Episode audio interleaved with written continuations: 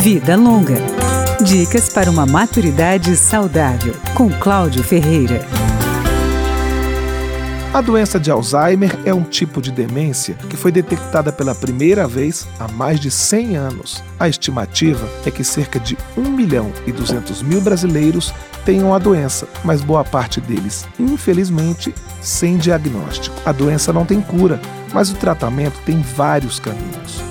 Um deles é com remédios, que não freiam a evolução da demência, mas trazem outros benefícios, como explica o geriatra Otávio Castelo. A gente tem remédios que melhoram o funcionamento do cérebro e a função da pessoa por algum tempo, principalmente nas fases mais iniciais, e a gente tem muitos remédios que melhoram as alterações de comportamento. A gente melhora sintoma depressivo, a gente melhora quando o paciente tem agitação e agressividade, quando ele não dorme à noite, fica andando pela casa. Outra parte do tratamento, segundo o geriatra, são os cuidados.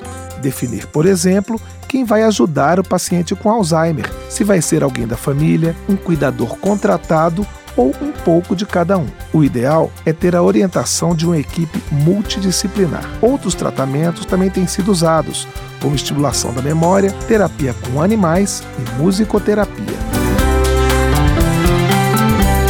É possível se prevenir contra o Alzheimer? O geriatra Otávio Castelo tem alguns conselhos para os mais jovens. Você controlar a pressão alta, diabetes, colesterol, fazer exercício, não fumar, beber álcool com moderação, você está melhorando as suas chances de não ter Alzheimer no futuro. Mande sua sugestão de tema ou de entrevista para o e-mail radio@câmara.leg.br. Eu espero você no próximo programa.